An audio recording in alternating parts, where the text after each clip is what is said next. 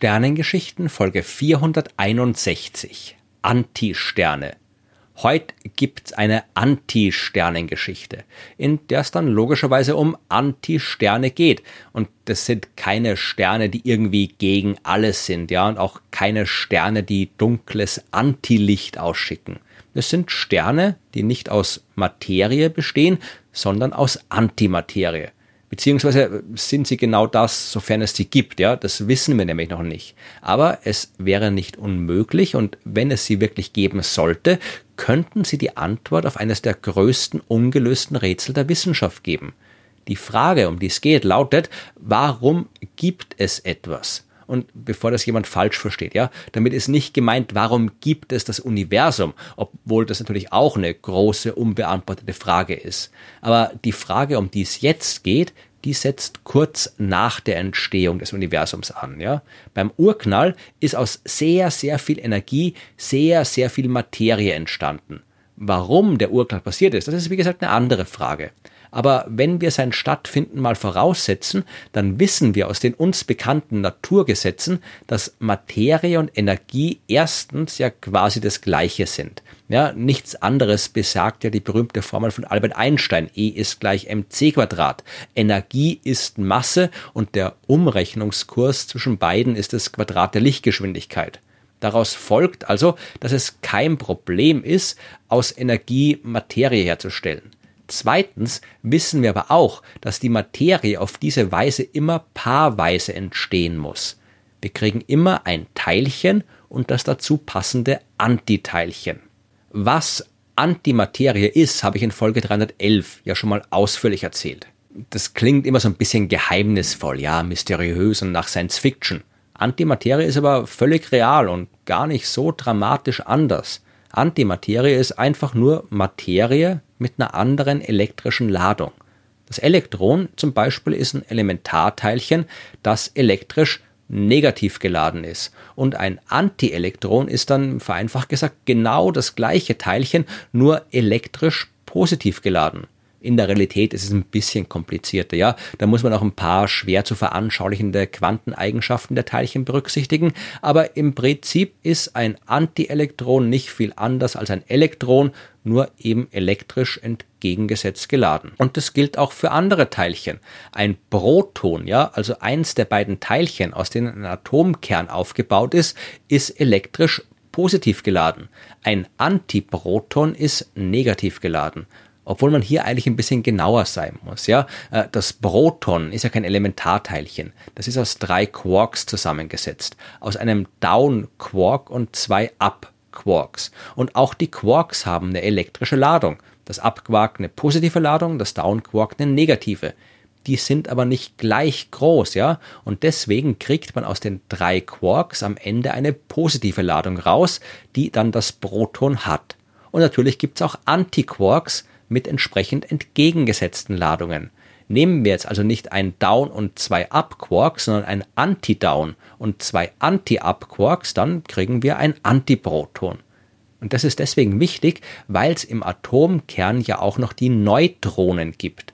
Die heißen so, weil sie elektrisch neutral sind, also weder positiv noch negativ geladen.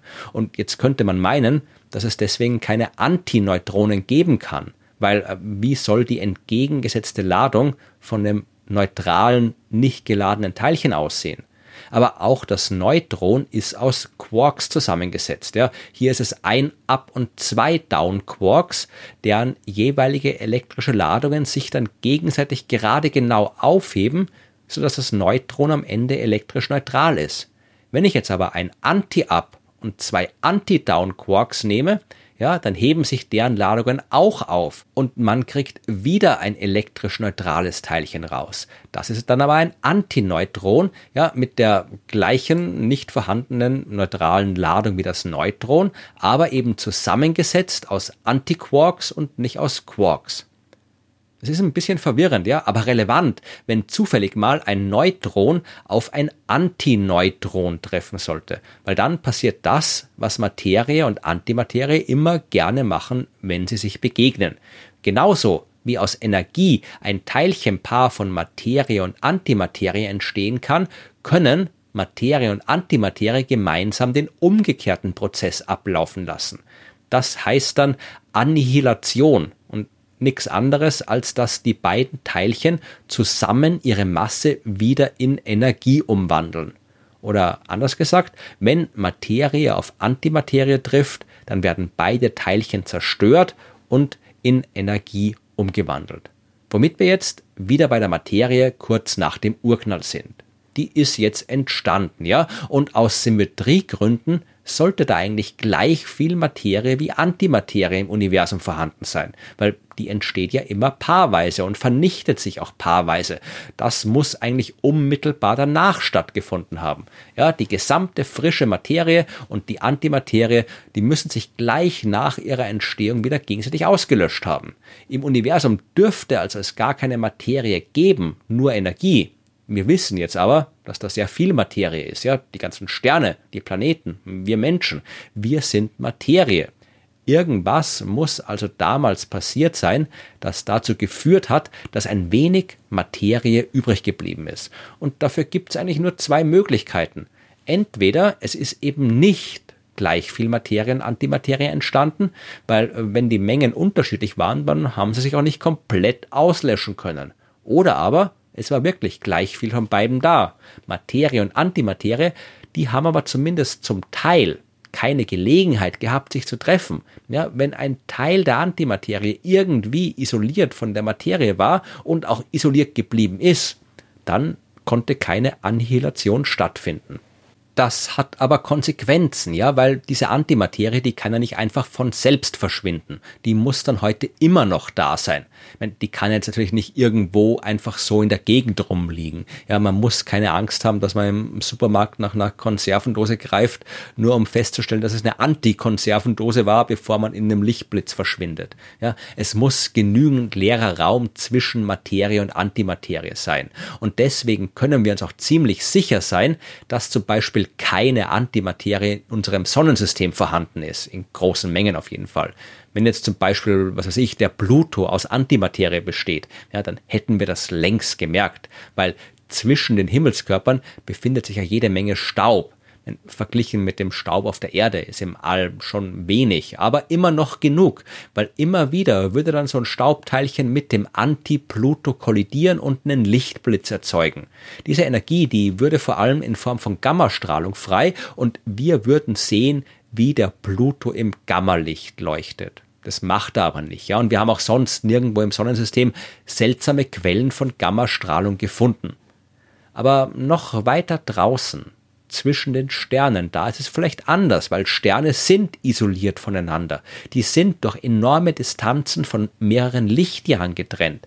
Zwischen den Sternen ist so viel Platz, dass Kollisionen extrem unwahrscheinlich sind. Ja, so unwahrscheinlich, dass man länger warten müsste als das Universum, damit es rein statistisch irgendwann mal dazu kommen würde. Ein Stern und ein Antistern, die würden sich also nie begegnen. Und ein Antistern würde aus der Entfernung nicht viel anders ausschauen als ein normaler Stern. Der würde halt aus Antiwasserstoff bestehen und aus Antihelium. Und auch sowas ist möglich, ja. Wasserstoff besteht aus einem Proton, das von einem Elektron umkreist wird.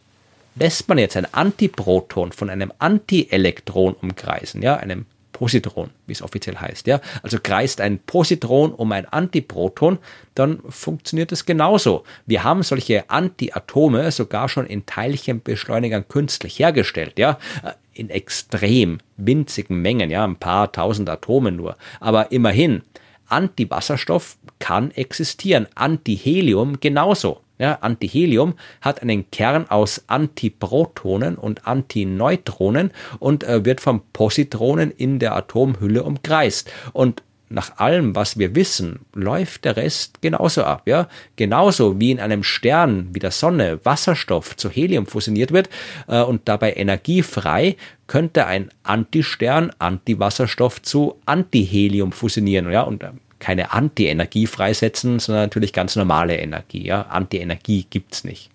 Ein Anti-Stern ja, leuchtet theoretisch genauso wie ein normaler Stern. Aber es gibt auch zwischen den Sternen ein bisschen Zeug, ja, ein bisschen Staub, ein bisschen Gas. Ab und zu käme also auch ein Antistern vielleicht in Kontakt mit normaler Materie. Das würde jetzt nicht dazu führen, dass er verschwindet, ja, dafür reicht das bisschen Staub nicht aus. Aber der Zusammenstoß würde Gammastrahlung freisetzen und das kann man im Prinzip beobachten. Ich meine, natürlich beobachten wir schon lange Gammastrahlung, ja. Die wird ja auch bei jeder Menge anderer kosmischer Prozesse frei, bei Supernova-Explosionen zum Beispiel oder in der Umgebung schwarzer Löcher. Wir haben Weltraumteleskope im All, die nur nach Gammastrahlungsquellen suchen, zum Beispiel das Fermi-Teleskop. Und vielleicht ist diesen Teleskopen unbemerkt schon der eine oder andere Antistern ins Netz gegangen. Genau das haben französische Wissenschaftlerinnen und Wissenschaftler im Jahr 2021 überprüft. Die haben alle Quellen angeschaut, die Fermi gefunden hat. Das waren immerhin 5787. Und dann erstmal alle aussortiert, bei denen man aus anderen Beobachtungen schon gewusst hat, worum es sich handelt. Ja, sie haben auch alle Quellen aussortiert, deren Ursprung eine ausgedehnte Region sein muss. Ja, also Galaxien, Gaswolken und so weiter. Was übrig war, waren nur kleine, kompakte Quellen von Gammastrahlung, bei denen man nicht weiß, worum es sich handelt. Das muss nicht heißen, dass es Antisterne sind, aber es könnten zumindest Antisterne sein. 14 Stück ja, dieser Anti-Stern-Kandidaten hat man entdeckt. Und die Forscherinnen und Forscher, ja, die sagen selber, dass es sehr viel wahrscheinlicher ist, dass es sich um irgendwas anderes handelt. Ja, zum Beispiel noch unentdeckte Neutronensterne oder die aktiven Zentren sehr, sehr weit entfernter Galaxien, die wie Punktquellen ausschauen. Aber vielleicht sind es ja doch Antisterne. Und wenn das so wäre, dann kann man aus diesen Beobachtungen hochrechnen, wie viele insgesamt in der Milchstraße sein müssen. Jeder 400.000. Stern wäre demnach ein Antistern. Und das ist eine überraschend große Zahl, ja, wenn man berücksichtigt, dass die Milchstraße aus knapp 200 Milliarden Sternen besteht die Suche nach unbekannten Gammastrahlungsquellen, ja, die reicht natürlich noch lange nicht aus, um die Existenz von Antisternen eindeutig nachzuweisen. Da brauchen wir mehr Daten. Und vielleicht werden wir den Antistern niemals zweifelsfrei identifizieren können. Vielleicht gibt's die auch gar nicht. Vielleicht ist der Grund dafür, dass es die Materie noch gibt, wirklich eine noch unbekannte Asymmetrie zwischen Materie und Antimaterie. Und die hat dann irgendwie dazu geführt, dass nach dem Urknall tatsächlich ein bisschen mehr Materie und Antimaterie da war. Auch dafür gibt's ein paar Hinweise aus Experimenten, die in der Teilchenphysik gemacht werden. Ja, irgendwas läuft da komisch mit der Antimaterie. So viel ist klar. Und irgendwann werden wir auch rausfinden, was das ist. Und dann wissen wir auch, warum es etwas gibt im Universum und nicht einfach nur nichts.